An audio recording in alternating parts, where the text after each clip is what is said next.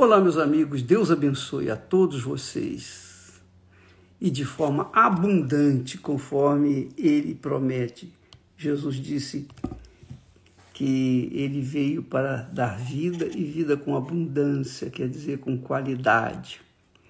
Então, mas tudo isso tem um preço, né? A vida que Jesus promete, de qualidade, tem um preço. O preço é a fé. O preço não é dinheiro, o preço é a fé, a fé que remove montanhas, a fé que agrada a Deus. E por falar em fé, deixe-me é, deixar claro para você a grandeza da fé. Você sabe, você que está me assistindo nesse momento, você sabe, todos sabem, que quando a gente tem uma dúvida, então a gente fica fragilizado. É ou não é? A gente fica fraco. É claro que tem dúvidas que não comprometem. Você vai fazer, vai fazer uma prova e se você não passar, você não vai perder a vida por causa de não ter passado. É ou não é?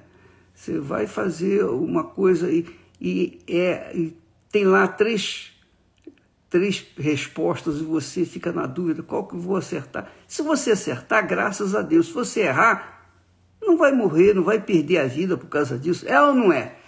Então, a dúvida, a dúvida é inimiga da fé. A dúvida é a arma que o diabo usa para enfraquecer as pessoas que não têm a fé. Ou tentar fazê-las cair em pecado, porque uma vez no pecado, aí a fé também derrete. Mas a fé, a fé que agrada a Deus, é para o nosso maior proveito, para o nosso bem-estar. Porque se você está na fé, quer dizer, se interiormente você crê, está na fé, você está forte. Exteriormente, você vence qualquer batalha.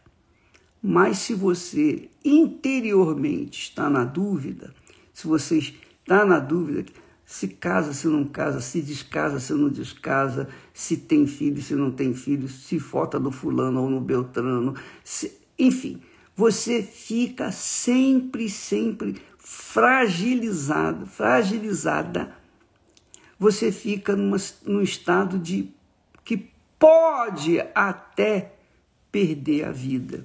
vou contar um caso para vocês muito interessante, que é um fato, é um fato. É, há muitos anos atrás, havia um senhor que estava tentando atravessar a Avenida Brasil, lá no Rio de Janeiro. E isso era de madrugada ele estava naquele se vai, se fica. E vinha um carro ao longe, com farol aceso. E ele ficou: vou ou não vou? Vou ou não vou? E naquela situação, sabe o que aconteceu? Na hora que o carro veio, ele decidiu avançar. O que, que aconteceu? perdeu a vida. Isso, obviamente, foi retratado por alguém que viu, presenciou. E, e muitas pessoas perdem a vida por causa da dúvida. Aliás, a vida eterna se perde por causa da dúvida. É aí que está determinado, escrito, que sem fé é impossível agradar a Deus. Você só pode ter acesso a Deus através da fé. Mas uma fé inteligente, não uma fé emotiva, uma fé do coração. Porque a fé do coração não resiste o fogo, as provas, as dificuldades, os desertos.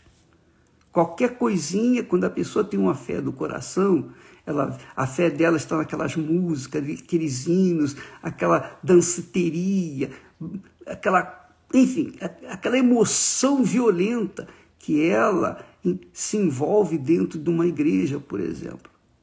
Só que, quando ela está lá fora e tem que enfrentar problemas, aquela fé emotiva, aquela fé do coração, derrete diante do fogo.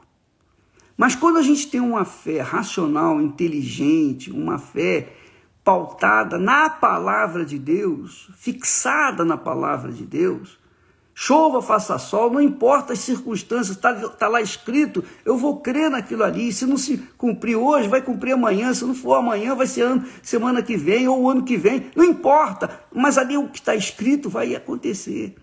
Essa é a fé inteligente, é da razão, é racional. A pessoa usa razão, ela pesa, ela avalia e então ela decide. Quando ela decide pela fé racional, ela não perde a vida ela agrada a Deus, porque está pensando como Deus pensa.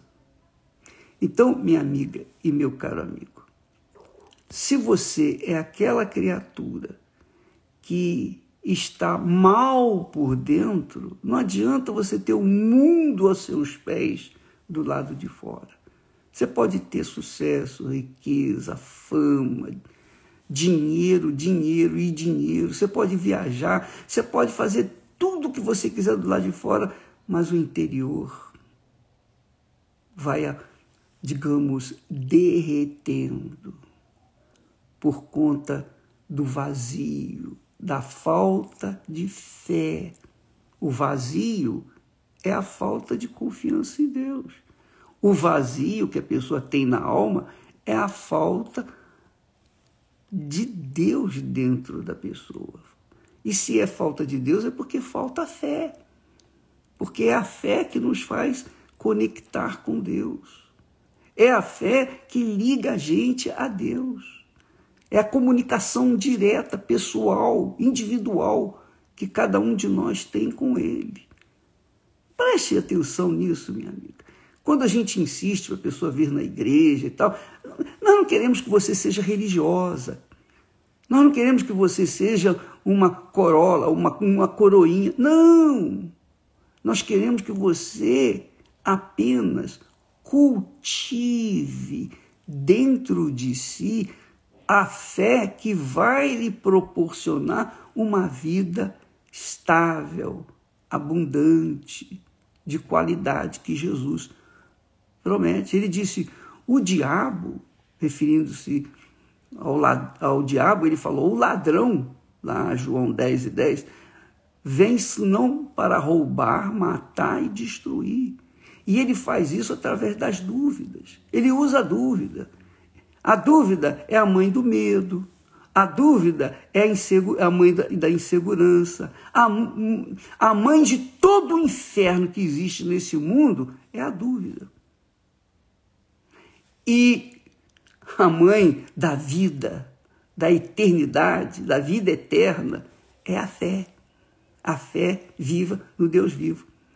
Mas você não se iluda, não se iluda com a fé do coração, porque o coração só quer sentir, só quer receber, só quer é, curtir, sentir. Mas a fé que vem do espírito, que é o intelecto, essa não. Essa está consciente de que a fé no Senhor Jesus proporciona vida eterna, mas também aqui na terra perseguições, injustiças, ódios. Jesus falou isso. Jesus falou, já avisou de antemão: olha, eu dou para vocês o poder, mas fique certo de uma coisa: esse poder vai ter um custo. Esse poder vai lhe proporcionar vida, mas por meio de sacrifícios, de lutas, de desertos.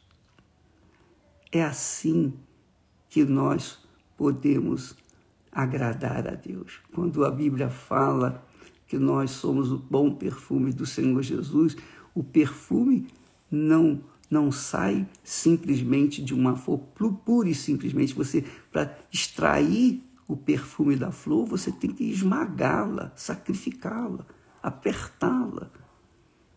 E então, quando você tem uma fé consciente que esmaga o seu eu, os seus desejos, suas concupiscências, para fazer então o que a fé na palavra de Deus ensina, então você se torna o bom perfume de nosso Senhor Jesus Cristo. Tá bom? Nós vamos ficando por aqui e amanhã estaremos de volta com aquele jejum dos 21 dias, né, quase os 21 dias, para que possamos ter uma fé livre, possamos ter uma família que venha conservar-se viva até a volta de Jesus e pela nossa pátria. Tá bom? Deus abençoe a todos em nome do Senhor Jesus. Amém.